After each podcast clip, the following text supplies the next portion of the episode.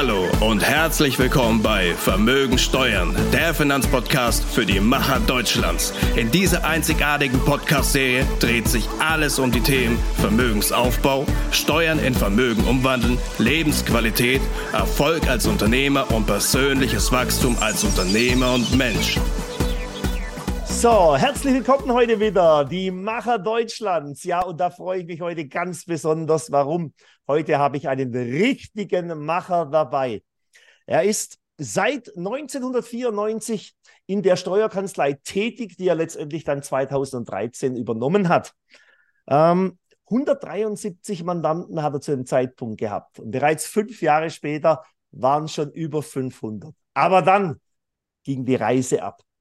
Ich habe ihn dann wahrgenommen das erste Mal über YouTube, über Social Media und er hat inzwischen über 5000 Mandanten, über 200 Angestellte, ist ein Multiunternehmer ähm, weltweit.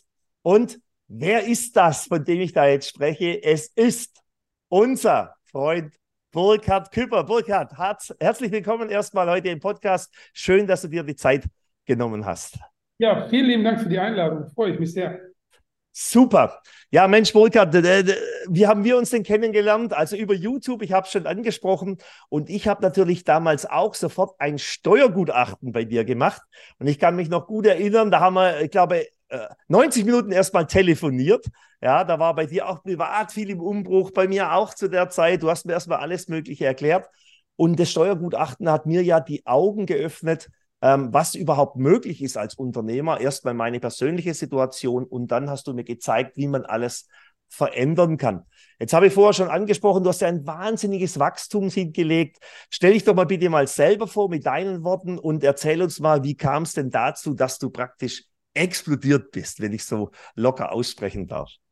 Ja, vielen lieben Dank. Ich stelle mich mal für diejenigen vor, die mich nicht kennen. Mein Name ist Küpper, Burkhard Küpper. Ich bin Steuerberater. Ich helfe Unternehmern ja, selbstständigen Freiberuflern äh, weniger Steuern zu zahlen und das mit Hilfe der Gesetze. Also das heißt nicht irgendwie mit irgendwelchen Fantasiekonstruktionen, sondern mit Hilfe der Gesetze mit einer sehr hohen Sicherheit und einer sehr hohen Erfolgsquote. Das mache ich inzwischen schon viele Jahre.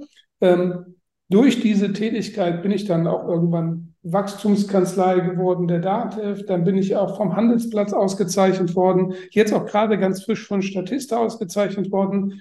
Ähm, aber im Kern geht es ja gar nicht so sehr um mich, sondern es geht ja eben um den Kunden. Man kann nur wachsen und deswegen auch vielleicht direkt zu dem Wachstum. Man kann nur wachsen, wenn ein Markt da ist und man ein Angebot für den Markt hat, was der Markt haben möchte. Und ähm, jetzt bin ich Steuerberater. Steuerberater sind ja klassischerweise, wenn man so an einen Steuerberater denkt, so das ist ja eher so der typisch trockene Typ, ja, und der sich in seinen Büchern versteckt. Ich habe hier auch ein paar Bücher hier um mich herum stehen, die könnte ich euch zeigen. Das wären genau die Bücher, die jeder beim Steuerberater erwarten würde. Aber meine Auffassung war, dass es den Unternehmern nicht um Paragraphen geht. Es geht den Unternehmern nicht um, äh, sage ich mal, das eintragen in ein Formular. Dem Unternehmer geht es darum, dass der Steuerberater wirklich die Beratung wahrnimmt und dem Kunden sagt, weißt du, die Politik hat doch Gesetze gemacht, die du anwenden kannst. Wende die doch einfach mal an. Und das ist einfach der größte Punkt. Also wenn man mich immer fragen würde, warum sparen so viele Leute keine Steuern, dann liegt es einfach daran, dass sie nicht wissen, wie es geht.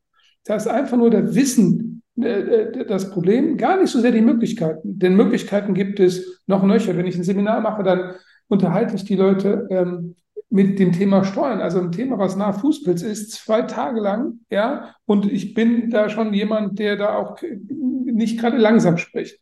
Und deswegen sage ich immer nur, es gibt genügend Möglichkeiten, Steuern zu sparen. Der einzige Grund, warum die Leute es nicht ansetzen, ist, weil sie es nicht kennen. Und ich, ich äh, fülle diese Lücke. Ja. Ganz einfach Kanzlei gehabt, früher bodenständig äh, in der Kanzlei die Ausbildung gemacht. Ähm, dann die, in der Kanzlei, die äh, damals hieß die noch äh, Steuerberatung Albers, habe ich lange, lange Zeit die Kanzlei mitgeleitet, also in der Verantwortung, insofern Anführungszeichen, wie man das sein kann. Also habe mich um Prozesse gekümmert und so weiter und so weiter. War noch kein Steuerberater. Irgendwann hat mich dann mein, mein damaliger Mentor gesagt, so, du musst dich jetzt mal entscheiden, entweder du wirst jetzt Steuerberater oder wir verkaufen den Laden. Und dann habe ich gesagt, gut, dann lasse ich mich Steuerberater, will ich dann. Und dann habe ich einen Steuerberater gemacht. Und dann habe ich auch das Unternehmen übernommen. in der Verantwortung, das war damals eine ganz spezielle Zeit, ein Senior, den ich sehr geschätzt habe, der sehr viel gemacht hat, mir viel beigebracht hat. Und dann kommt so ein junger Spund dazu, der dann die Dinge ein bisschen anders macht. Ich dachte zu dem damaligen Zeitpunkt, ich könnte alles, habe dann ganz normal Wachstum gelebt, Mund-zu-Mund-Propaganda und so weiter. Und dann bin ich irgendwann ähm, auf Social Media getroffen und habe dann angefangen, ähm, darüber zu sprechen. Und dann ist über mich quasi die Hölle äh, äh, hineingebrochen. Das heißt, Telefonleitungen sind zusammengebrochen und so weiter und so weiter. Du Videos hast, glaube ich, sogar deine WhatsApp-Nummer mal in YouTube rausgegeben, was sehr leichtsinnig war. ja, nicht ganz. Ich mache das bis heute immer noch. Also wenn ich erreichen möchte, weil ich habe auf meinem Telefon tatsächlich so viele ähm, eins zu eins Kontakte und das macht es auch ein bisschen aus. Ich habe zu sehr vielen Menschen äh, halte ich Kontakt. Nicht, dass ich alle Mandanten betreue, das schaffe ich auch nicht mehr. Aber ich bin eben sehr nah da, was diese Dinge angeht. Und das macht es auch irgendwie ein bisschen bezeichnend, dass ich jetzt mich nicht, ja, ich habe ein Unternehmen aufgebaut, ja, das sind viele Mitarbeiter, ja, das sind viele Kunden. Aber am Schluss bin ich noch der gleiche Typ wie vorher auch. Ich laufe mit meinen Sneakers rum ähm, und habe Spaß an Steuern und habe auch Spaß daran, dass ähm, ähm, den Menschen dabei zu helfen, dass jeder zu seiner Steuersparnis kommt. Und das ist eben so, das ist, jeder kann es machen. Und das ist einfach eine Botschaft. Also wenn es heute eine Botschaft geben sollte, die rausgeht, dann ist es so, jeder kann Steuern sparen. Ähm, es ist sogar meiner Ansicht nach die Verpflichtung eines Unternehmers, Steuern zu sparen. Ähm, weil wie will man denn sein Unternehmen vorantreiben, zumindest wenn man in Deutschland ist, sein Unternehmen vorantreiben, wenn der Staat einem die Hälfte von allem wegnimmt. Das funktioniert ja nicht. Man braucht ja irgendwas zum Leben. Und aus dem, was dann noch irgendwie übrig bleibt, soll man dann Wachstum ausfinanzieren. Das funktioniert nicht. Ja, das heißt, da hat man eine automatische Wachstumsbremse. Und äh, das klage ich halt in Deutschland an. Deutschland ähm, besteuert die Unternehmen so stark, dass die Unternehmen quasi in ihrem Wachstum völlig gebremst sind. Also das, was wir momentan in Deutschland erleben. Ja, dieses, diese, dieses Zusammenbrechen von Systemen, das, ähm, sag ich mal, dieses äh, Wegfallen aus der Weltspitze, das hat einen ganz einfachen Grund, ja, und das liegt einfach daran, dass wir in Deutschland meinen, dass, oder die Politik sich meint, bei den Unternehmen so bedienen zu können und es eben zu tun. Und die Steuerberater diese Lücke nicht füllen, ähm, sodass die Unternehmer trotzdem dann mit Hilfe der gesetzlichen Möglichkeiten in die Steuersparnis kommen. Ja, und äh, ich glaube, äh, nicht nur ich glaube, sondern ich mache das jetzt ein paar Jahre auch in dieser Größe. Ähm, und ich habe sehr, sehr viel ähm, gesehen dabei und ich habe noch keinen einzigen Fall gehabt in, der ganzen, in den ganzen Jahren, wo man nicht wesentliche, also nicht irgendwie 2,50 Euro, nicht wesentliche Steuern sparen kann. Ja, ich habe auch ein Buch darüber geschrieben, hast du gerade geschrieben, äh, schon erzählt, Steuern dann Danke. Ja, genau, vielen lieben Dank. Als das rausgekommen ist, ähm, ist es äh, auf Platz 40 aller Bücher in Deutschland gegangen. Ja, direkt neben der Biografie der Kanzlerin. Ja, also leider kein Spiegel-Bestseller, weil meine Kategorie nicht Spiegel-Bestseller war. Also das heißt, in dieser Kategorie bin ich zwar auf eins gegangen, und bei Amazon bin ich in allen Kanälen, auf, wo ich gelistet war, auf eins gegangen. Allerdings ähm, konnte der Spiegel hat eben gesagt, für diese Art des Buches sehen wir keinen Spiegelbester davor. Sonst wäre ich auch Spiegelbester geworden. Ja. Ähm, Mal ja. Frage von mir, wo du das Buch auch gerade ansprichst. Ähm, Steuern, nein, danke. Gefühlt von meiner Seite aus warst äh, du jemand, der öffentlich ja ähm, Position bezogen hat und man hat das Gefühl gehabt, mehr du bist auf der Seite der Unternehmer. Und davor war immer so das Gefühl, der Steuerberater ist mehr der Vertreter des Finanzamts. Also er hat dafür zu sorgen, dass das passt. Wie hat sich das denn so ausgewirkt, als du damit so in die Öffentlichkeit gegangen bist? Ja, also man muss sagen, gemischt. Ja, also es gab natürlich die Kollegen, also man muss immer Unterschied sehen. Also erstmal der Kunde hat das gefeiert. Ja, du kannst auch das Wachstum kriegst du natürlich nicht hin, wenn du irgendwie nicht irgendwas machst, sondern das Wachstum kriegst du hin, wenn du eine Ware hast oder eine Dienstleistung hast, die jeder haben will. Dann kriegst du dieses Wachstum hin. So, der Kunde hat es gefeiert. Wer es nicht so ganz gefeiert hat, ähm, waren die Berufskollegen. Noch nicht mal das Finanzamt. Das Finanzamt hat überhaupt gar keinen Stress damit, wenn der Berater berät, solange er sich ja. an seine Gesetze hält. Gesetze, das, ist, ja. das ist auch ein Irrglaube. Ich vergleiche das Finanzamt immer mit dem Schiri auf dem Fußballplatz. Der Schiri spielt kein Fußball, der schießt kein Tor, der guckt nur, dass die Regeln eingehalten werden. Und so ähnlich muss man sich beim Finanzamt halten. Derjenige, der der Gegenspieler ist, ist nämlich nicht der Schiri, sondern die gegnerische Mannschaft das ist die Regierung, die das, der Staat, die das Geld einnimmt. Also wenn man mal den, die, die Rollen mal neu verteilt. Mhm. Das Finanzamt hat überhaupt keinen Stress mit den Steuerpflichtigen. Das kann man zum Beispiel daran erkennen, Wir haben das vor kurzem untersucht. Wir haben eine Betriebsprüfungsquote auf unsere Mandanten von 0,45 Prozent. Das heißt, dass wir, wir versuchen, in der Sache hart zu sein, aber in der Verwaltung dem alles das, was um Verfahren geht, dem Finanzamt schon sehr entgegenzukommen, weil die machen auch nur ihren Job, die wollen die Dinge erledigt wissen und wenn man weiß, wie die funktionieren, kann man mit denen auch gut zurechtarbeiten. Deswegen ist nicht das Finanzamt das Problem gewesen. Was aber ein Problem war, waren die Berufskollegen. Ja, klar. Ne? Das heißt, der eine oder andere Berufskollege ähm, hat dann schon äh, mich bei der Steuerberaterkammer angeschwärzt und gesagt, das geht so alles nicht, das ist ja nicht standesgemäß. Ich persönlich habe dann immer nur geantwortet dazu, ich finde es nicht standesgemäß, wenn die Berater nicht beraten. Ja, also das finde ich nicht standesgemäß. Ja. ja, wenn quasi ich, und ich meine, ich kriege ja jeden Tag, du hast es ja angesprochen, ich treffe ja, führe ja steuerliche Analysen durch, ich kriege ja jeden Tag Fälle auf den Tisch und ich muss aber feststellen, dass in hohem Maße nicht beraten, das ist noch das Positive, oder teilweise auch falsch beraten, sodass der Kunde äh, steuerliche Nachteile hat. Und da muss ich sagen, das verstößt gegen das Berufsrecht nach meiner Auffassung. Nicht der Tatsache, ob ich ein Buch schreibe, Steuern an Danke oder nicht. Das kann man sich ja auch kaufen, kann man nicht kaufen. Ich weiß nur genau, ich habe das Buch rausgebracht, mal so eine Anekdote. Und dann habe ich die ersten 20 Negativbewertungen bekommen, wie scheiße das Buch wäre. Das Buch war noch gar nicht versendet. Das war noch gar nicht beim Empfänger angekommen.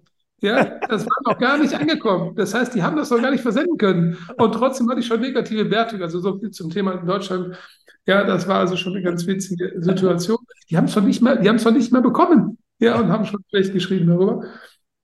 Und ähm, die Berufskollegen haben mich dann, äh, sag ich mal, haben dann natürlich viel Ärger erzeugt. Allerdings musste die Kammer auch zugestehen, dass das, was ich getan habe, auch durch das Berufsrecht gedeckt ist. Ja, und ähm, ist dann im Endeffekt dann auch meine Auffassung gefolgt. Natürlich kriegt man alle möglichen Steine in den Weg gelegt. Man kriegt plötzlich alle möglichen Prüfungen, Geldwäscheprüfungen und so weiter und alle möglichen Dinge und alles natürlich per Zufallsverfahren ausgewählt. Ja, alles, ne, ist schon klar, ne, da hat jemand ein bisschen, äh, ne, aber das heißt mal alles dahin. Ich habe mich total gefreut über ein Schreiben eines älteren Berufskollegen. Da hat jemand mit Schreibmaschine mir ein Schreiben zugeschickt und sich herzlich über das Buch bedankt, ein älterer Kollege, und hat gesagt, es ist eine Schande, dass ich dieses Buch nicht früher gelesen äh, hätte, ähm, denn wäre mein, äh, äh, meine Arbeit als Steuerberater eine andere gewesen. Mhm. Das fand ich mega. Also, weißt du, so ein richtig Schreiben, wirklich mit cool. Schreibmaschine getippt das hat mir, da ging es mir wirklich mit, äh, also äh, wirklich ist es mir mit, mit äh, Schauer den Rücken runtergelaufen, ja, weil das war schon auch dann die Gegenseite. Das heißt, es gab auch viel Anerkennung auch von Berufskollegen und es haben natürlich auch viele Berufskollegen dann auch später dann auch quasi etwas Ähnliches gemacht und haben dann quasi das dann auch kopiert, weil gesagt haben, guck mal, es geht ja wohl doch. So. Warum ist das Problem aber so, dass der Steuerpflichtige das Gefühl hat, dass der äh, Steuerberater nicht äh, für den, sag ich mal, Unternehmer arbeitet, sondern für den Staat? Das hat mit einer ganz, also ich, da gibt es eine ganze Reihe von Thesen, ich habe die auch in meinem Buch geschrieben, aber eine will ich mal rausnehmen, eine einzelne. Und das hat mit einer perversen Situation zu tun, denn der Staat hat ja gesagt, du Steuerpflichtige, du machst jetzt bitte mal deine ganzen Unterlagen selbst. Mhm. Ja, und der Steuerpflichtige sagt, oh, kann ich aber nicht. Er sagt, oh, kein Problem, wir schaffen jetzt den Berufsstand des Steuerberaters. Haben den Berufsstand des Steuerberaters geschaffen. Dem Steuerberater hat man mir jetzt gesagt, du darfst keinen Wettbewerb machen. Ne? Aber Steuerberater, mach dir keine Sorge. Du kriegst von uns eine Gebührenordnung, nach der kannst du abrechnen. Genau. Und der Gebührenordnung hat man Wenn du den Gewinn schmälerst, schmälerst du praktisch dein Einkommen. Ja, genau. In der Gebührenordnung steht drin, umso mehr Steuern der Kunde zahlt, umso mehr Geld kriegt der Steuerberater. Und ehrlich, ich meine, ich bin ja auch, ich finde ja auch immer Anerkennung von Leuten, die clever operiert haben. Also da haben früher Leute sehr, sehr intelligent darüber nachgedacht und haben einen Zielkonflikt zugunsten des Staates äh, mit eingebaut in die Gebührenordnung. Jetzt will ich nicht jedem Kollegen unterstellen, dass der aus monetären Interessen deswegen nicht berät. Das wäre wirklich völlig falsch. Ich kenne sehr viele gute Kollegen und so weiter. Aber ich kenne auch Kollegen, die dann zu mir sagen, warum soll ich denn mehr tun? Ich kriege dann nachher weniger Geld raus mhm. ähm, und, ähm, ähm und, äh, und habe viel mehr Arbeit. Und äh, ja, das ist so ein Punkt, warum äh, tatsächlich äh, der, der, der Mandant regelmäßig so ein Gefühl haben kann, ein Weg, der arbeitet doch nur fürs Finanzamt. Mhm. Ja, vielen Dank erstmal für den Einblick. Jetzt mal eine Frage. Wir haben viele Unternehmer bei uns auch im Podcast. Du bist ja selber sehr stark gewachsen und man kennt es ja, Wachstumsschmerzen, also aus einer kleineren Kanzlei, größere, international, mehr Angestellte. Wie hast du denn selber dieses Wachstum erlebt und was hat es denn so mit deinem Leben angestellt? Also ich muss sagen, dieses, äh, dieses Unternehmersein ist wie ein großes Abenteuer. Ähm, allerdings nicht nur mit diesen positiven Erlebnissen, sondern auch mit vielen negativen. Ähm, und die negative hängen meistens mit Enttäuschung von Personen zusammen. Das heißt, auf dieser Reise, wenn du Unternehmer wirst, wirst du viele, viele Dinge machen können, die du früher nie für möglich gehalten hast. Du wirst Dinge bewegen können, Menschen kennenlernen, die du nicht für möglich gehalten hast. Insofern ist das ein riesengroßes Abenteuer. Allerdings ist es auch so, ähm, wenn du dich bewegst und deine Position veränderst, dann setzt du jemand anderen ja unter Druck, der seine Position nicht verändern möchte oder verändern kann. Mhm. Für den löst du Stress bei ihm aus. Ich will das gar nicht, man will das ja gar nicht, aber in dem Augenblick, wenn du Gas gibst als Unternehmer wächst, ist derjenige, der nicht wächst, sagt ungefähr, das kann ja nicht richtig sein und so weiter. Und man löst Stress bei dem aus. Aber eigentlich ist es ja seine Entscheidung, ob er wächst oder nicht wächst. Ne? Und so ist es eben so, haben mich tatsächlich in diesem Laufe der Zeit viele Menschen eben sehr enttäuscht. Mhm. Ich nehme für mich, andere werden das anders sehen, aber ich nehme für mich in Anspruch, immer noch der gleiche lockere Typ wie früher zu sein ähm, und mich auch nicht ganz so ernst zu nehmen. Allerdings haben einige Menschen mich sehr enttäuscht und auch mich betrogen. Und das ist einfach das, wo man einfach sagen muss, das ist eine Lernkurve, die ich mir so nicht vorgestellt habe. Ja, also das ist etwas, wo ich sagen muss, wenn man auf diese Reise geht, dann braucht man echt ein dickes Fell.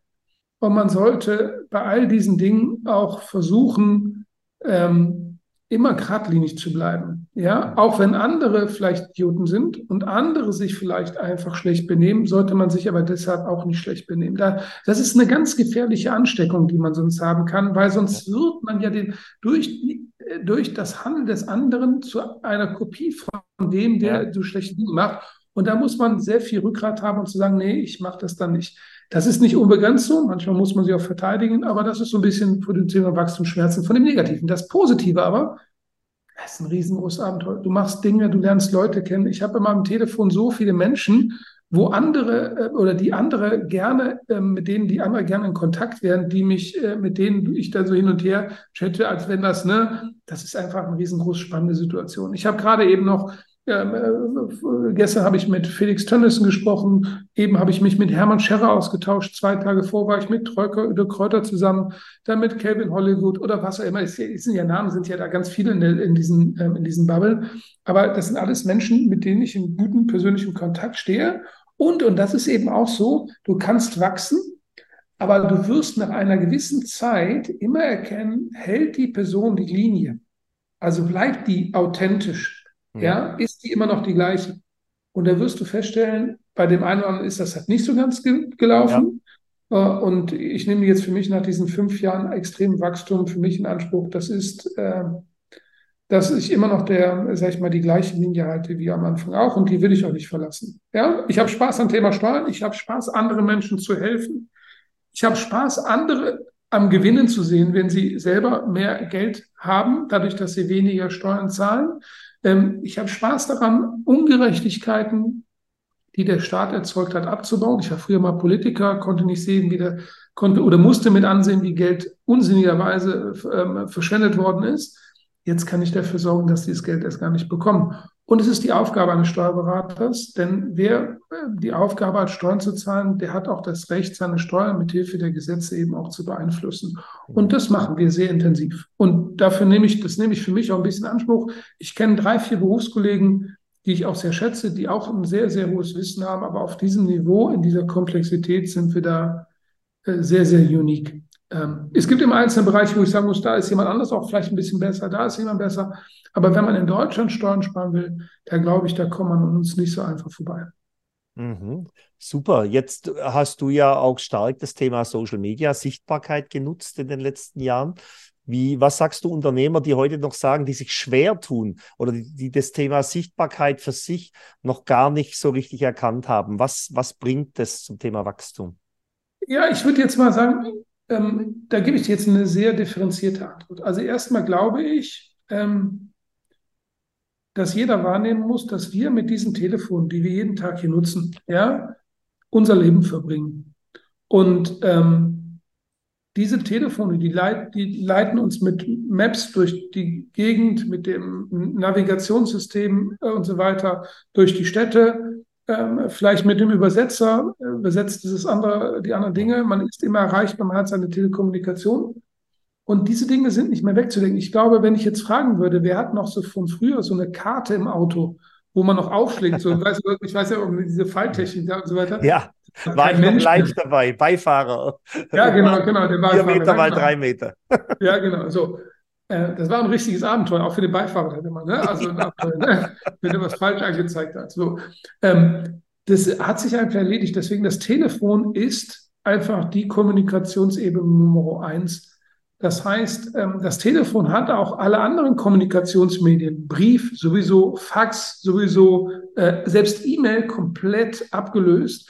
Das heißt, heutzutage geht doch die überwiegende Kommunikation über, äh, über ich mal, Messenger, ob das nun Facebook, ob das WhatsApp, ob das was anderes ist, das sind, da sind doch, da sind doch die Dinge. Und auch, auch Wissen ist liberalisiert. Früher musste man irgendwo hingehen, um Dinge zu erfahren. Heutzutage kann man bei YouTube bei fast jedem Problem sich qualitative Antworten holen. Keine Ahnung, ich habe ein Problem, wie funktioniert mein Türschloss am besten? Da finde ich, gebe ich ein Türschloss XYZ, Enter und finde Videos, wie irgendjemand das Problem, was ich vielleicht habe, schon längst gelöst hat. Das ist auch, das ist ja unheimlich liberalisiertes Wissen. Das heißt, jeder kann ohne eine Begrenzung darauf zurückgreifen. Deswegen kommt man ohne das nicht mehr vorbei. Und ich gehe sogar einen Schritt weiter.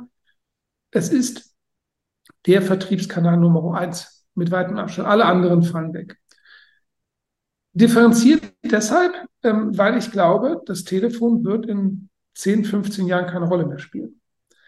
Warum deshalb? Weil sich Kommunikation verändern wird. Wenn du den Zukunftsforschern zuhörst, dann kann man jetzt schon erkennen, welche Techniken in 10, 15, 20 Jahren eine Rolle spielen werden. Und ob das dann wirklich noch dieses Telefon ist oder ob das dann nicht eine eingebaute Brille ist, die du aufhast, so eine Brille wie du, wo dann quasi die Informationen eingeblendet werden ja. oder vielleicht noch andere Dinge, da habe ich, da würde ich ein großes Zweifel machen. Und die Zukunftsforscher gehen alle davon aus, dass irgendwann später ähm, diese Dinge, so wie wir sie jetzt kennen, auf dem Telefon auch keine Rolle mehr spielen. Was dann bedeutet, es kommt die nächste Transformation, die ja. dann da anschließt und man muss sich wieder neu einstellen. Und das ist, glaube ich, die Hauptbotschaft, die jeder haben sollte. Ähm, wer, äh, sage ich mal einfach, jeder, der Unternehmer ist, darf nicht vergessen, dass diese alten Mechanismen, wo Dinge, die einmal da sind, 15, 20 Jahre lang sehr ähnlich waren, das ist nicht mehr so. Das Zeiträume heißt, werden immer kürzer, ne? Viel, viel, viel, viel kürzer. Nicht nur, nicht nur, das sind teilweise ähm, Wochen, Monate, ähm, im höchsten Fall vielleicht Jahre, wo sich das verändert. Das heißt, jeder Berufsstand verändert sich, wird angepasst. Und es gibt immer zwei Gruppen von Menschen. Diejenigen, die sich mit den neuen Dingen auseinandersetzen und es die gibt diejenigen, die sich nicht auseinandersetzen. Und jetzt braucht man nicht der Hellste in der Schule gewesen zu sein zu festzustellen, wenn man eine Anpassungsfähigkeit hat, wenn man sich also mit neuen Dingen auseinandersetzt, dann hat man die Situation, dass äh, man eine höhere Chance hat, in diesem Wirtschaftskampf, in diesem Wirtschafts-, in dem Wirtschaftsleben, manche würden Wirtschaftskrieg sagen, quasi seine Position zu finden und dort zu überleben. Insofern, da muss jeder sich jeden Tag mit auseinandersetzen. Und ich glaube, es gibt schon, wir sehen ja nur die ersten Dinge, die, die da sind, das, die künstliche Intelligenz in verschiedenen Bereichen. Wir sehen aber gar nicht, irgendwann äh, werden wir rechte Maustaste drücken in Word und dann sagen, bitte, äh, liebes Programm, schreib mir bitte nochmal, ähm, sag ich mal, den Glückwunschzettel an den Kunden. Und dann schreibt das Ding das automatisch runter. Man mhm. muss nichts mehr tun. Oder man geht hin und sagt einfach, ich will eine Anzeige schalten, bitte Facebook, such mir mal ein Bild raus. Das sollte das und das ungefähr enthalten machen. Mach mal fertig und lad das Bild ein. Oder man hat die Situation, dass man, dass man ähm, YouTube anmacht und YouTube aufgrund der statistischen Auswertung schon weiß, welche Themen jetzt wahrscheinlich von deiner Situation jetzt die wahrscheinlich wichtigsten sind und blendet dir alle die Dinge ein. Die Dinge, die du kaufen möchtest, die Dinge, die du wissen möchtest, die Dinge, die Algorithmen werden immer besser, weil am Schluss sind wir natürlich ganz schön herdengetrieben. Ja, das heißt, die Menschen agieren in Mustern und diese Muster lassen sich durch Maschinen auswerten und damit kann man eben auch einen gewissen Rückschluss machen. Ja. ja und so glaube ich einfach zurückzukommen zu deiner Hauptfrage. Ich glaube, Social Media ist unverzichtbar heute. Mhm. Ich glaube aber, Social Media wird in 15 Jahren auch was anderes sein. Mhm. Okay. Also Veränderungsbereitschaft, wie immer, für jeden Unternehmer natürlich eine Grundvoraussetzung, um am Markt weiterhin zu bestehen und das in einer immer schneller werdenden Geschwindigkeit. Ne? Wir haben in Deutschland einen großen Nachteil. Unsere Geschwindigkeit oder andersrum, unsere Geschwindigkeit, wie wir neue Techniken, neue Dinge aufnehmen, ist mehrfach äh, problematisch. Wir sind völlig überreguliert. Das macht ja. es langsamer. Wir haben eine Politik und eine Verwaltung mit Entscheidungszyklen, die einfach überhaupt nicht mehr mit der Wirtschaftssituation übereinstimmen. Das heißt, in, in Dingen, wo du bist jetzt äh, in Dubai, in Dingen, wo in Dubai ein Stadtteil gebaut wird, wird bei uns ein Flughafen gebaut. Ja, und da stehen dann irgendwie so, ja. 10.000 Gebäude oder so weiter. Ja, ähm, und dann sieht unser Flughafen noch aus wie eine Bushaltestelle. Ja, also ich meine, wenn er allerdings richtig gut geworden wäre. Mit der Technik ja, von vor 30 Jahren. Also ich fand das so peinlich für Deutschland. Also das erste Mal diesen, ich war ja wirklich sehr gespannt, als dieser Flughafen da mal in Betrieb ging und habe geguckt, wie toll er denn geworden ist und dachte, ach du meine Güte, da hat man sich aber jetzt überhaupt kein, man hat sich lächerlich gemacht, auf ja. der ganzen Welt lächerlich gemacht.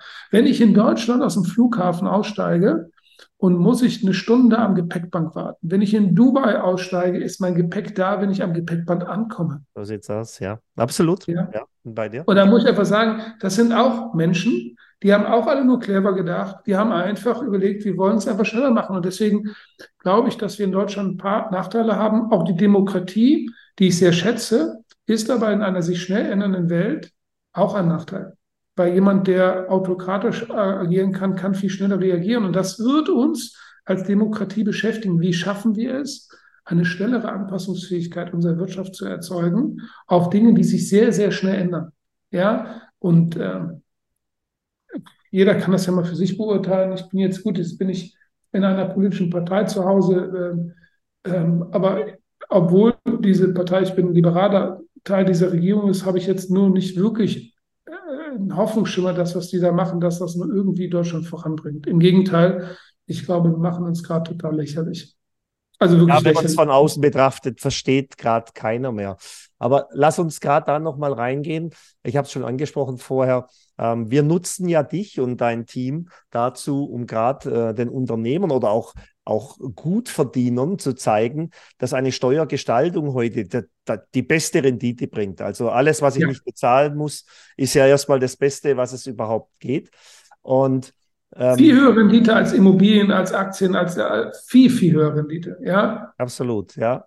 Wie würdest du es beschreiben jetzt, äh, wenn man das erste Mal zu dir kommt, das Gespräch mit dir hat zum Thema ähm, als Unternehmer, wie kann ich mich besser aufstellen?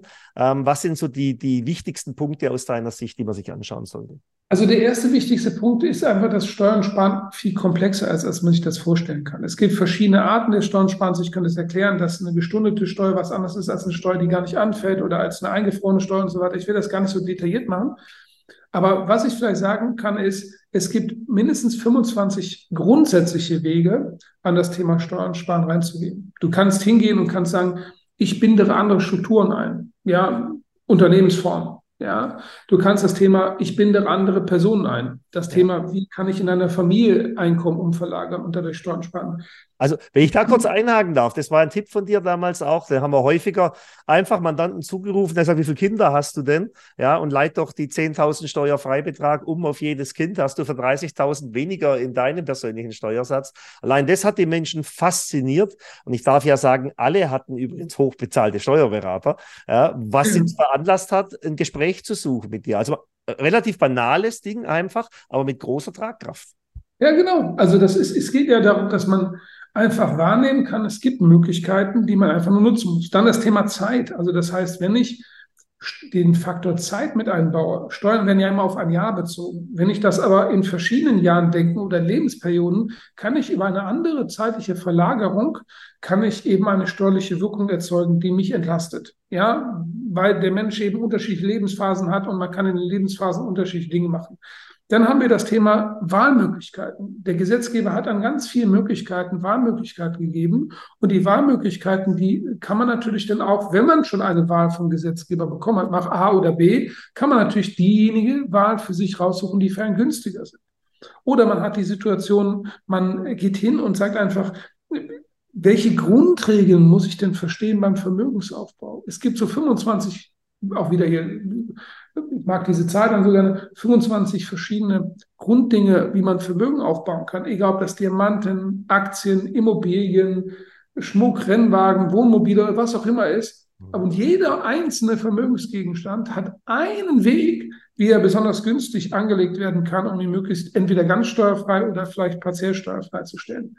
Dann das Thema, dass man hingeht und sagt einfach, ich bin als Unternehmer ja, wenn ich Unternehmer bin, ja, habe ich auch eine Gewinnermittlung. Und diese Gewinnermittlung, ich kann dir sagen, ich habe ja früher für große Banken, also Zentralregulierer, habe ich ja eine Bilanzanalyse gemacht. Habe zigtausende Bilanzen analysiert, also wirklich richtig viel. Und ich kann dir sagen, fast jede Bilanz ist verkehrt. Fast jede. Und zwar zu Ungunsten des Steuerpflichtigen. Ja. Und deswegen kann man da ansetzen. Dann hat man das Thema, dass man sagt, okay, wenn ich denn jetzt schon an die ganzen Themen rangehe, gibt es denn vielleicht, sage ich mal, einfach so ein paar Hacks, sage ich mal, einfach Dinge, wo man sie günstig miteinander kombinieren kann und dann hat man Vorteile ähm, aufgebaut. Dann gibt es jetzt gerade, wird es im Dezember wieder neue Gesetze geben, die politisch gewollt Impulse auslösen. Ja, die Impulse müssen natürlich beim Kunden ankommen, dass der Kunde sie kennt. Er kann sie ja nur kennen, wenn er weiß, hier das und das und das, das ähm, kann ich eben tun. Ja, da muss man das machen ähm, und so weiter und so weiter. Das heißt, es gibt eine Unzahl von Möglichkeiten, Steuern zu sparen ja, Steuern muss man zahlen, aber wie viel Steuern man zahlen muss, da hat man schon auch erheblichen Einfluss drauf. Ähm, es war ja ein, ein Video von dir, das damals viral ging, war ja das Thema mit der, mit der Rolex. Ja, also wie kann ich meine Rolex von der Steuer absetzen? Aber an dem Beispiel kann man ja wunderbar sehen, wenn man, wenn man eine Sachzuwendung erzeugt und das Ganze über eine Firma macht, dass man, egal welchen Gegenstand letztendlich, steuerlich äh, absetzen oder geltend machen kann. Genau, also was habe ich damals gemacht? Ich habe, weil am Schluss sind ja Steuern so ganz kompliziertes Zeug. Ja, also, ne, das heißt, eigentlich findet man, das ist wirklich etwas, wo man schon, keine Ahnung, muss man ja, manche würden ja sagen, bei manchen ist was schiefgelaufen im Leben, dass die sich mit solchen Dingen auseinandersetzen möchten. Ja, so. Aber wenn man es übersetzt in die Sprache der Unternehmer, dann verstehen es die Unternehmer auch. Und jetzt hätte ich natürlich sagen können, ähm, sage ich mal einfach, es gibt eine, eine, im Paragraphen eine pauschal versteuerte Möglichkeit, Sachzuwendung an jemanden, der in einer Firma außerhalb der Beitragsbemessungsgrenze ist, ähm, ähm, zuzuwenden und damit eine, mit einer pauschalen Steuer eben von 30 Prozent eben zu versteuern. Ich hätte aber auch sagen können, und das habe ich gemacht, wie kann man seine Rolex von der Steuer absetzen? Es ist im Kern genau das Gleiche. Ich habe es nur anders auch verpackt, indem ich einfach konkret gesagt habe, guck mal, was, es geht nämlich bis 10.000 Euro. Was kannst du dir für 10.000 Euro kaufen? Dann habe ich geguckt, naja, eine Rolex kannst du dir für 10.000 Euro kaufen. Nicht, vielleicht nicht jede, aber doch eben zumindest eine. Und dann habe ich das miteinander verbunden. Und danach ist einfach das Ding viral gegangen, weil natürlich diese Idee einfach dahinter, dass man einfach das dafür nutzt, natürlich eine besondere Kombination, von mir aus auch clever gedacht ist, aber am Schluss ist das nur ein Gegenstand. Bei den anderen ist es keine Rolex, bei dem anderen ist es eine Reise in die Malediven, bei dem nächsten ist ein Telefon oder was auch immer. Das ist ja egal, welcher Gegenstand ja. dafür ist. Es ging um eine steuerliche Regel. Und das ist eben eine Fähigkeit, die eben wahrscheinlich ein bisschen etwas zu meinem Erfolg beigetragen hat. Ich muss dazu sagen, ich weiß nicht, ob das kennen, vielleicht früher. Früher gab es einen Pfarrer, der hieß Tiki Küstenmacher, glaube ich, hieß der, glaube ich. Der hat so äh, solche Hefte rausgebracht mit so Comics, wie man Dinge vereinfacht. Ja, mhm, okay. und das habe ich früher genossen. Der war irgendwie, der kam, der war immer eine ganze Zeit hip und so weiter, weil er Dinge vereinfacht hat. Aber, und darum geht es einfach. Simplify. Simplify your life. Genau, so das war seine, seine Brand, die er damals gebaut hat. Simplify your life. Und das ist das Entscheidende, das vereinfachte Darstellen des Komplexen, sodass der Unternehmer es verstehen kann und dann kennt er die Frage, die er dem Steuerberater stellen kann. Ich gebe noch ein anderes Beispiel, damit es nicht ganz so, so abstrakt bleibt. Ich könnte dir jetzt sagen, dass wenn du aus einer GmbH ausschüttest und alternativ statt der Kapitalertragssteuer die Teilankünfteverfahren anwendest, ähm, dass du dann erhebliche Steuern sparen kannst. Das hört sich ja so schon gruselig an. Und ich habe dem anderen einen Namen ausgegeben. Ich habe gesagt, ich nenne das Rentenausschüttung. Ja, jetzt verstehen es die Leute. Ja, das heißt, wie kann ich aus meiner GmbH Geld rausbekommen? Mit der Rentenausschüttung. So, zack. Aber am Schluss steht dahinter ja nur eine Wortschöpfung, um etwas, was total komplex ist, einfach zu beschreiben, sodass der, der Empfänger das verstehen kann. Und so mache ich das mit ganz vielen Dingen, mit der Nullzone, mit dem goldenen Dreieck und so weiter, mit ganz vielen Dingen die dann verständlich werden für den Unternehmer. Und wenn er sie verstanden hat, dann kann er sie auch denken. Und wenn er sie denken kann, dann kann er sie auch fragen. Und wenn er sie fragen kann, kann er sie auch anwenden. Mhm. Sehr gut. Wir haben viele, viele äh, ähm, Kunden von uns denken oft, ja, das ist ja nur was für Menschen mit Rieseneinkommen. Aber es ist heute ja so, dass wir in äh, einer Erbengeneration sind. Viele Menschen haben Immobilien. Und gerade auch da machen sich ja wenige Gedanken der Übertragung, der Werte, der Erbschaftssteuer, all diese Dinge. Und äh, was würdest du sagen, lohnt es sich schon auch für einen Kunden, der, ein Familie, äh, der, der Immobilienbesitz hat, vor über einer Million, zwei Millionen, sich das Thema Immobilien GmbH äh, mal anzuschauen? Ja, also die Immobilien also es gibt im Bereich der Immobilien gibt es eine ganze Reihe von Instrumenten, die man kennen sollte. Ja, und äh, eine, eins von diesen Instrumenten, das ist eben unter anderem die ähm, Immobilien GmbH. Bei der Immobilien GmbH hat man den großen Vorteil, dass man nur knapp 15,825 Prozent Steuern zahlt auf seine Erträge, die man hat. Das ist natürlich viel weniger, als wenn man der privaten Einkommensteuer das mit 48,09 Prozent versteuert. Das heißt, man hat nur ein Drittel der Steuerlast, wenn man eine andere Unternehmensform für seine Immobilie wählt. Mhm. Und das muss man natürlich für sich selber berücksichtigen. Das ist ein ganz, ganz wichtiger Punkt. Ja, ähm, alternativ dazu gibt es auch andere Möglichkeiten. Es gibt dort äh, zum Beispiel die, die, ähm, die äh, Ehegattenschaukel. Sollte auch jeder kennen. Ein Begriff, der auch ganz wichtig ist. Ja, der einfach dazu führt, dass man durch das Hin- und Hergeben von, äh, kann man bei Google eingeben, Ehegattenschaukel. Ist Vermietung ganz, der ganz, Immobilien ganz, über Kreuz. Ne? Ja, man gibt eben, ja genau, das heißt, ganz häufiger Fehler bei ganz vielen Beratern ist, wenn ich die Frage, der berät ähm, quasi ähm, ähm, ähm, Steuerpflichtige, dann frage ich nach, ihr habt eure Immobilie gekauft? Ja, wie habt ihr denn gekauft? Ja, zusammen. Ja, das ist schon, äh, wenn man weiß, dass man die Immobilie zusammen gekauft hat, dann weiß ich schon, dass die Person nicht gut beraten war. Weil das dann im Endeffekt eine der Gestaltungsmöglichkeiten, die da ist, einfach ausschließt. Oder man hat die Situation, dass man sagt, also neben der Ehegattenschaukel, neben der Immobilien GmbH, sollte man ähm, auch das Thema auch, wie geht man mit gewissen Einkommensdingen um, wie zum Beispiel, wie geht man um, wenn man kurzfristig äh, seine Immobilien vermieten möchte, an Handwerker und so weiter. Dann ist ein anderes steuerliches Konstrukt, was dabei rauskommt. Muss man ganz, ganz dringend äh, sortieren. Oder Airbnb, wie geht man mit Airbnb richtig um? Oder, oder, oder. Es gibt also, man hat ganz, ganz viele Möglichkeiten, ähm, Fast jeder Notarvertrag ist verkehrt, ähm, äh, fast jede Bilanzierung ist verkehrt und so weiter. Und wenn man das aber weiß, dann ist das so wie, du hast eine Checkliste, du gehst die dann durch, sagst, hast du das mhm. gemacht? Nee, also kannst du machen. Hast du das gemacht? Nee, kannst du also machen. Und dann gehst du einfach durch und hast plötzlich ein riesen Portfolio an Möglichkeiten. Und da muss man quasi wie so ein Eichhörnchen sein. Da muss man quasi hingehen und Stück für Stück die ganzen Haselnüsse sammeln und dann hat man am Schluss einen riesengroßen Strauß von Möglichkeiten und den kann man halt für sich nutzen. Mhm. Gibt es denn so einen Lieblingshack von dir, wo du sagst, äh, hast du Unternehmer vor dir und freust dich schon richtig, diese Möglichkeit mit demjenigen zu machen? Ja gut, ich meine, ich, ich wette ja immer, wobei das eine sehr unfaire Wette ist, muss ich ja zugeben, ich wette ja immer, dass ich äh, jede Bilanz, in jeder Bilanz mindestens 25 Fehler finde.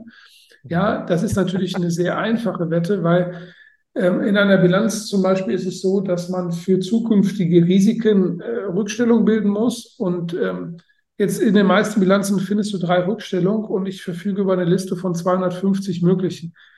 Der, also die Wahrscheinlichkeit, dass ich nicht 25 finde, die da nicht drinstehen, ist ja gar null. Also kann ich diese, also das kann ich, also ich kann so sagen, äh, dass jede Bilanz, jede Bilanz, die mir bisher vorgelegt äh, war, verkehrt war. Die Frage, wie stark sie verkehrt war, ist sehr unterschiedlich. Der überwiegende Teil der Bilanzen ist grob verkehrt, also richtig grob verkehrt. Aber es gibt auch mal ab und zu mal, ich freue mich dann auch, wenn ich meine Bilanz von einem Kollegen sehe, die dann einfach nur ein paar noch kleine Verbesserungen haben kann, kommt allerdings sehr, sehr selten vor. Und die meisten sind wirklich grob mangelhaft. Mhm. Kann man zum Beispiel auch schon direkt erkennen, hast du jemand, also mal unabhängig von der Bilanz, jemand hat eine GmbH, hat keine Holding, ist ein großer Fehler. Jemand hat Immobilien, kennt die Ehegattenschaukel, nicht ein großer Fehler. Jemand hat Kinder und hat noch nicht seine Kinder optimiert, ist ein großer Fehler. Also das sind so viele Themen, die da eine Rolle spielen. Da, da, da, du fängst an und merkst schon direkt, ai, ai, ai, das, aber da hat der Vorberater auch schon äh, einem das Leben auch wirklich einfach gemacht. Also ich, man braucht ja gar, also ich brauche gar keine Sorge vor dem Wettbewerb zu haben. Ja. Solange wir draußen so wenig beraten, werde ich niemals arbeitslos sein. Da habe ich immer mehr als genug zu tun. Ja, das Feedback auch unserer Kunden auf das Gespräch mit dir ist äh, erst Verärgerung über die alte Situation, was ja nichts bringt erstmal, müssen in die Zukunft schauen. Ja, aber du hast gerade ein Thema angesprochen, was wir auch sehr gern nutzen, also das Thema IAB. Ähm, äh, wir machen ja über Solarparks das Ganze und ich bin immer wieder überrascht, wie wenig Menschen das kennen in Deutschland, obwohl es eine ganz legale Möglichkeit ist, äh, mehr als 10% Nettorendite zu erzielen in Deutschland. Ja, und, und das wird ja noch besser.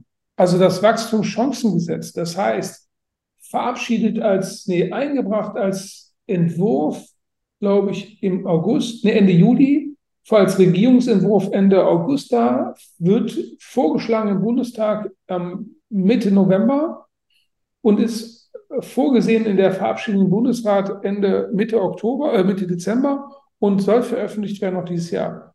Und da geht richtig die Post ab, weil das Gesetz den bisherigen Investitionsabzugsbetrag, also das heißt, dass quasi das Vorziehen.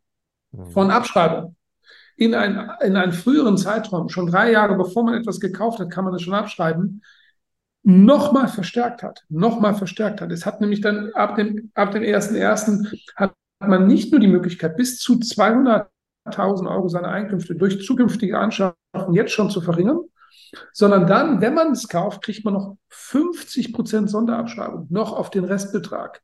Das heißt, machen wir mal ein Beispiel, wenn du jetzt das Thema Photovoltaik ansprichst. Du verkaufst eine Anlage für 400.000 Euro. 200.000 Euro kann ich von der Steuer schon absetzen, bevor ich die Anlage gekauft habe. Dann habe ich noch 200.000 Euro übrig und von den restlichen 200.000 Euro darf ich nochmal 100.000 Euro direkt von der Steuer absetzen. Und dann habe ich auch noch die degressive Abschreibung, allerdings nur für einen kurzen Zeitraum, aber die habe ich dann noch.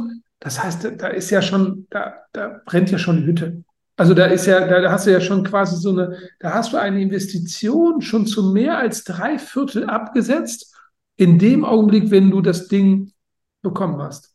Wahnsinn. Und das ist natürlich dann schon ein richtiger Kracher. Weil natürlich, wenn man das dann geschickt mit einer Finanzierung macht, die dann über fünf, zehn, 15 Jahre dann je nachdem. Hebel, ja hebelt man unheimlich viel freie Liquidität, die man dann wiederum einsetzen kann.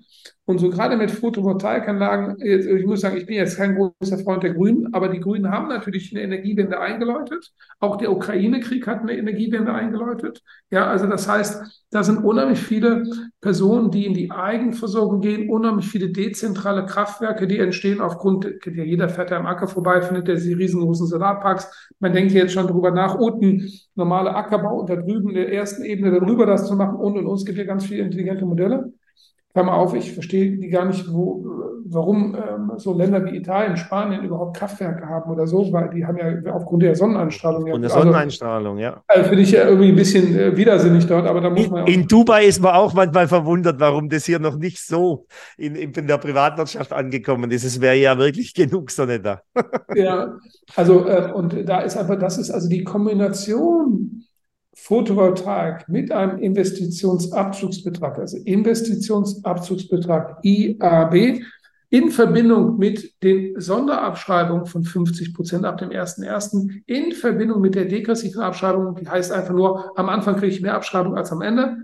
Das ist schon ein Instrument, da kann man schon auch echt ordentlich mit punkten. Das geht natürlich nicht nur mit Photovoltaikanlagen, das kann man auch mit Paketboxen machen mit LKWs oder was auch immer. Es muss ein mobiles Anlagengut sein, aber obwohl so eine Photovoltaikanlage ja fest verschraubt wird, ist sie trotzdem ein mobiles Anlagengut äh, und kann bewegt werden. Und deswegen ist es aus Sicht von ganz, ganz, ganz vielen Menschen einfach ein Instrument, an dem darf man nicht einfach so vorbeigehen. Man kann sich bewusst dagegen oder bewusst dafür entscheiden, aber es nicht zu kennen, ist einfach als Unternehmer, das ist einfach nicht gut. Und ich da, und da muss man einfach sagen, da finde ich, machen viele Berufskollegen zu wenig Aufklärungsarbeit. Denn ich ja. gehe davon aus, viele Leute investieren in irgendwelche Aktienpakete mit irgendwie anderthalb Prozent Rendite und haben selber eine Rendite, die sie in anderen Bereichen erwirtschaften kann, die viel, viel, viel höher ist. Und ich kann mich noch gut daran erinnern, ich hatte vor einiger Zeit ein Autohändler, der hat alles verkauft, seine Betriebe verkauft an seine Geschwister und so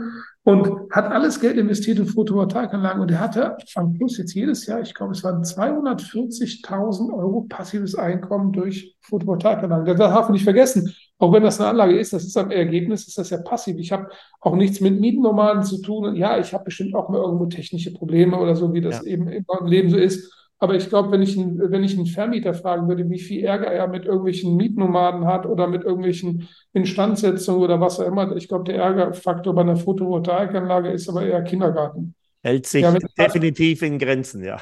ja, ich will nicht sagen, dass da nicht auch was passieren kann. Also ich will jetzt nicht irgendwas erzeugen oder so, aber ich gehe davon aus äh, immer, dass im, äh, im Vergleich die Photovoltaikanlage in der Lebensqualität besser abschneidet als jede andere Anlage. Ja, vielleicht eine Aktie nicht. Eine Aktie kann man schneller hin und her verkaufen. Da ist man beweglicher. Das will ich auch zugestehen. Aber äh, dafür ist die Rendite in der Aktie auch nicht so gut. Ähm, auch da ein wichtiges Thema ähm, zum Thema Steuergestaltung. Wenn Menschen heute äh, Aktienpakete haben oder ähm, äh, Trading-Sachen und so weiter. Auch da macht es ja Sinn, über eine, eine äh, Kapitalgesellschaft nachzudenken, um das Ganze letztendlich da drin zu handeln. Wie, wie siehst du das?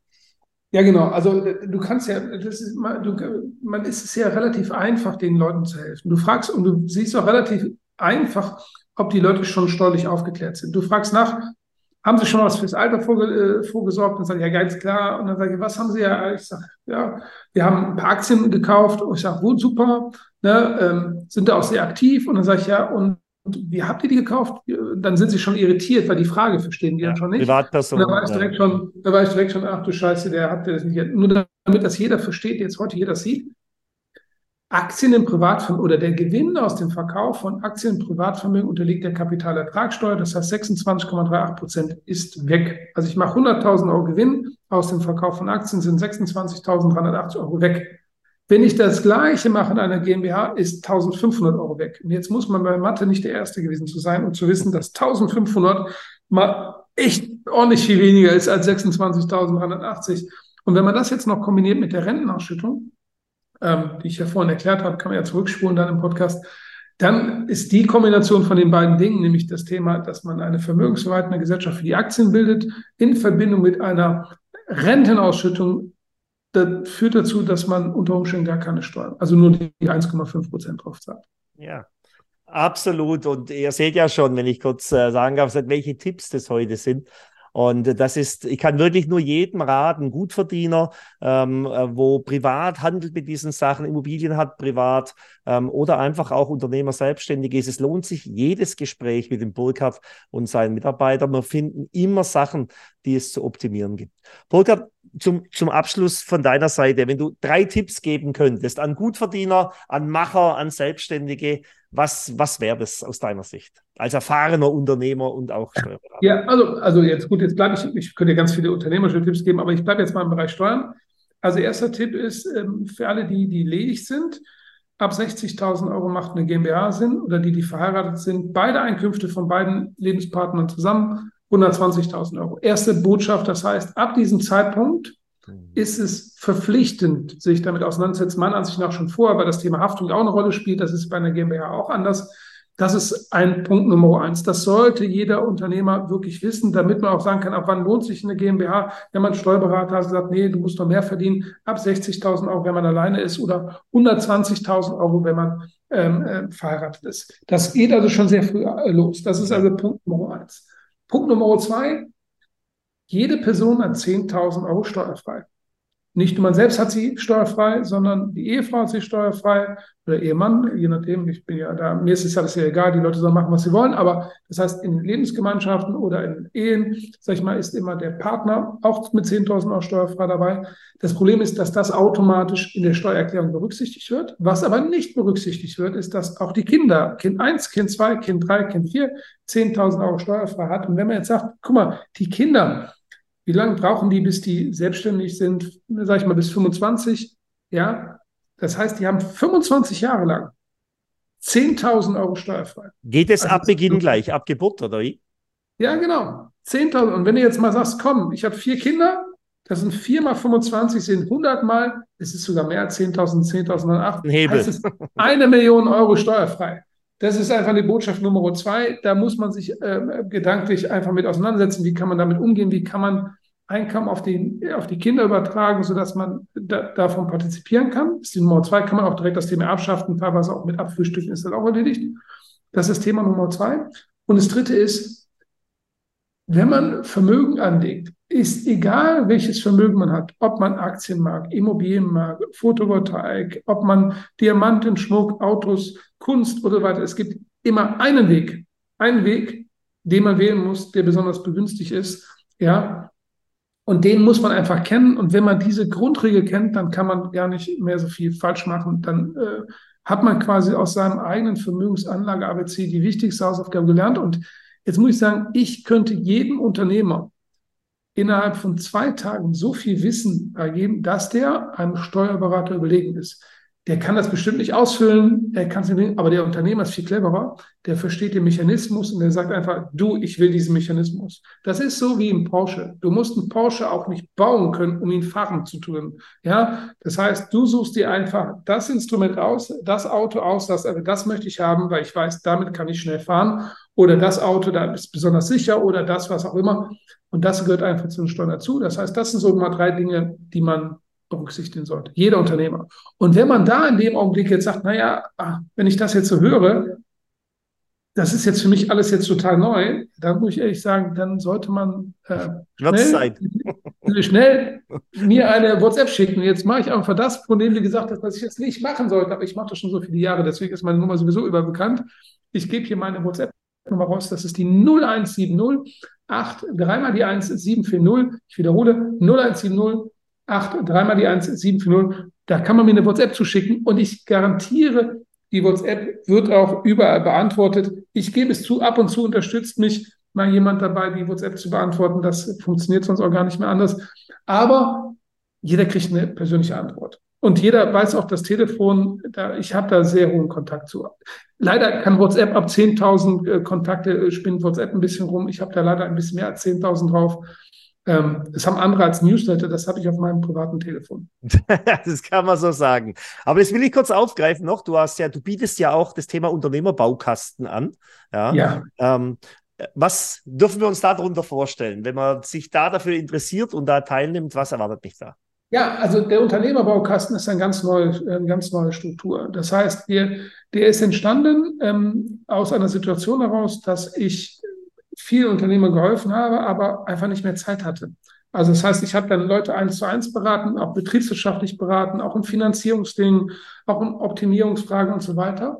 Und der Unternehmerbaukasten, ähm, äh, der, den habe ich gemeinsam mit einem Freund und äh, gemeinsam mit einem anderen äh, Multiplikator zusammen äh, auf die Beine gestellt und habe dort quasi ähm, die Möglichkeit, jede Woche mit Unternehmern zusammenzukommen und die Unternehmer stellen ihre Herausforderungen dar und kriegen jede Woche eine Lösung dazu. Jede Woche. Der eine sagt, ich habe Probleme mit der Bank. Der nächste sagt, ich habe eine betriebswirtschaftliche Auswertung, die ich nicht verstehe. Der nächste sagt, ich habe hier Probleme mit Mitarbeitern. Der nächste hat was auch immer. Und wir geben dort unternehmerische Ratschläge und zwar in einer sehr hohen Verdichtung. Und da ist das Besondere dabei und das hat mich sehr, sehr erstaunt. Das war so, es ist ja so, wenn man ganz nüchtern drüber nachdenkt, das Wichtigste ist ja, die richtige Frage zu kennen. Das heißt, welche Frage kann ich stellen? Erst dann kann ich eine Antwort bekommen. Mhm. Und das Schöne an so einem System ist, da das immer in so einer Gruppe zusammen stattfindet, die anderen stellen ja Fragen, auf die man sonst gar nicht gekommen wäre. Das heißt, man lernt unheimlich, unheimlich viel von den Fragen der anderen. Das ist so wie früher in der Schule, wo man sich wo da vorne jemand was gesagt hat, man sich zurücklehnt und sagt, da höre ich jetzt mal zu, das hört sich gerade total spannend an. Ja, so ähnlich ist das da. Das heißt, da mach, machen andere quasi mit ihrer Frage die Arbeit für einen, indem sie nicht sagen, guck mal, da vorne ist das und das. Und äh, dann sagen die anderen, oh ja, das ist ja eine super Frage. Ja, da wird, wie man mehrfach Bonitäten aufbauen kann, also mit ein und demselben Geld mehrfach seine Bonität steigern kann. Oder, oder, oder. Und das ist der Unternehmerbaukasten. Jede Woche Mittwoch machen wir das von 17 Uhr bis, solange bis alle Fragen beantwortet sind. In der Regel sind es so dreieinhalb Stunden. Das mache ich gemeinsam mit ähm, dem Sascha Riesch, einem guten Freund von mir, den ich seit Ewigkeiten kenne. Er behauptet immer seit 2008. Ich sage seit 2009 kennen wir uns. Äh, das ist unser Ding. Wir machen das schon viele, viele Jahre zusammen. und haben uns dann gemeinsam mit der dritten Person, der ich sehr ähm, zu Dank verpflichtet bin, mit Dirk Kräuter zusammengeschlossen und wir haben dann im Endeffekt zu dritt diesen Unternehmerbaukasten gegründet und der wird jetzt bald im November, jetzt glaube ich, in, im November ist der ein Jahr alt. Es hat, sind über 100 Unternehmer drin und die feiern das mega, also mega krass. Ja, ist ein finanzielles Engagement auch dabei, ist ja, aber das Interessante ist, die Rendite ist also auch da brutal. Das heißt, immer dann, wenn die Menschen einen Vorteil aus so einer Sache rausziehen, da kann man halt natürlich, also ich weiß, manche haben da auch schon Millionen rausgezogen. Also an, einfach aus, die, aus diesem Wissen, aus diesen Dingen, die man dann eben richtig machen sollte. Und das ist einfach so, ist tatsächlich eine der wenigen Möglichkeiten, mit mir in einem sehr engen Austausch zu bleiben, weil einfach meine Zeit am Schluss, auch wenn ich eine Literatur bei mir WhatsApp schicken kann, am Schluss so richtig mit mir in Kontakt zu treten, ist das einfach die Möglichkeit Nummer eins. Ja, Individualanalysen mache ich immer auch ähm, als einen Bestandteil, aber das sind eben mal eine Punktsituation, wo ich mal ein paar Stunden Zeit dann eben mir mit einer Person eben dann auch nehme. Beim Unternehmerbaukasten ist das halt jede Woche, deswegen hat das auch einen anderen, hat das eine andere, ähm, andere Möglichkeit dann auch für den Unternehmer. Aber ein super Produkt und, ähm, und ich bin da mega begeistert. Ich habe viele Dinge anders eingeschätzt. Ich habe da viel dazugelernt auch, nämlich die Frage, wie Unternehmen untereinander agieren. Also auch, dass die, dieser große Vorteil ist, dass ich mir nicht selbst die Frage ausdenken muss, sondern sehe, das machen die anderen auch schon und man dann von den anderen lernen kann. Das ist so wie, ja, wie soll ich mal sagen, man hat ein Buch gelesen, wo man sagt, da hat jemand echt intelligent mal über Dinge nachgedacht und ich kann aus dem Buch dann was rausziehen, so ähnlich ist das. Ja. Okay. Das hört sich sehr spannend an. Ja, ist ja, denke ich, ähnlich auch wie bei der Mastermind. Ja, immer letztendlich moderieren sich die Teilnehmer ja fast selber, weil jeder bringt eine andere Sichtweise mit und aus allen unterschiedlichen Richtungen. Ne? Glaube ich, ein sehr, sehr spannendes Thema. Übrigens ja, ja. haben wir noch kein Affiliate äh, gemacht miteinander. Ne? Also das sollten wir unbedingt mal sprechen. Ja, weil dann können wir das natürlich hier gerne an dich weitergeben. Da freuen wir uns drüber. Ne? So, Burka zum Abschluss. Du bist Multiunternehmer, bist äh, an vielen, vielen Standorten unterwegs, bist auf der Welt zu Hause. Was ist so dein, deine Vision noch für dich und für dein Unternehmen für die nächsten Jahre? Gibt es da irgendwas? Also ich glaube, also erstmal ist es so, ähm, ähm, ich, für mich ist so die große ich möchte halt, also ich bin Deutscher und ich glaube an den deutschen Wirtschaftsstandort. Ich glaube aber, dass da eine Menge Leute momentan das Ding richtig vor die Wand fahren. Und diejenigen, die es rausziehen können, sind die Unternehmer. Ich glaube nicht mehr daran, dass die Politik es regeln kann. Es können die Unternehmer können es regeln.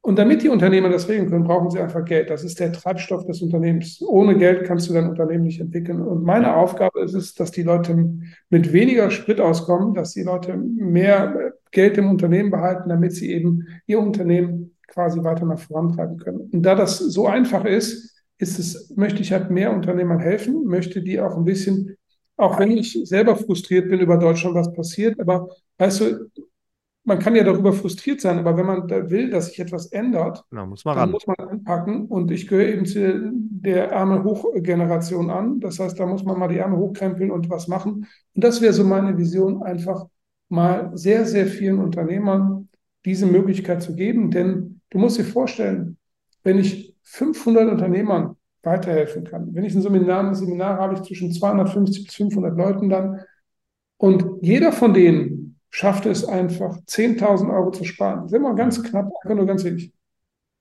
Dann habe ich ja 500 Mal in ein Pack gesetzt. Diese, diese 10.000 Euro führen dazu, dass er entweder sein Unternehmen vorantreiben kann, er kann seinen Mitarbeitern vielleicht eine Gehaltserhöhung geben, die er sonst nicht leisten könnte. Oder aber er schläft einfach nur besser. Und weil er besser schläft, ist er netter zu seinem Sohn und weil der Sohn ein mehr Lob bekommen hat oder mehr Aufmerksamkeit bekommen hat, ist er besser in der Schule. Weil er besser in der Schule ist, lernt er später was Cleveres. Und weil er später was Besseres gelernt hat, wird er vielleicht Bundeskanzler. Und dann kann er vielleicht diesen Karren wieder aus dem Dreck ziehen, den die jetzige Politik da reingeschoben hat. Mhm. Okay. Ein besseres Schlusswort gibt es nicht. Ja, liebe Powerpimmel-Freunde, so schnell vergeht schon über eine Stunde, Burkhard. Ich könnte ja noch stundenlang zuhören, aber ich sage schon mal ganz, ganz herzlichen Dank für den Einblick heute. Und wir drücken dir alle die Daumen, dass dein Weg so weitergeht. Bleib so, wie du bist. Es ist immer schön, dir zuzuhören. Und ich sage Dankeschön an euch auch heute wieder, dass ihr euch die Zeit genommen habt, uns gelauscht habt und nutzt diese Chance, nutzt diese Tipps. Wir werden sie unten nochmal extra aufführen. Jeder hat die Möglichkeit, Steuern zu sparen, um diese in eigenes Vermögen umzuwandeln. Und wir haben ja einen mit Burkhard, der hilft euch mit seinem Team dabei. Burkhard, vielen, vielen Dank. Einen wunderschönen Gruß aus Dubai nach Deutschland. Mach's gut und ich hoffe, wir sehen uns bald mal persönlich wieder. Okay, dir alles Gute und vielen Dank für die Einladung. Dankeschön. Ciao, ciao. Ciao. Das war Vermögensteuer mit Holger Joost. Vergesst nicht, Macher liken, teilen und abonnieren, damit Sie keine neue Folge verpassen. Für mehr interessanten Content folgt Holger auf Instagram. So könnt ihr die Zeit bis zur nächsten Episode prima überbrücken.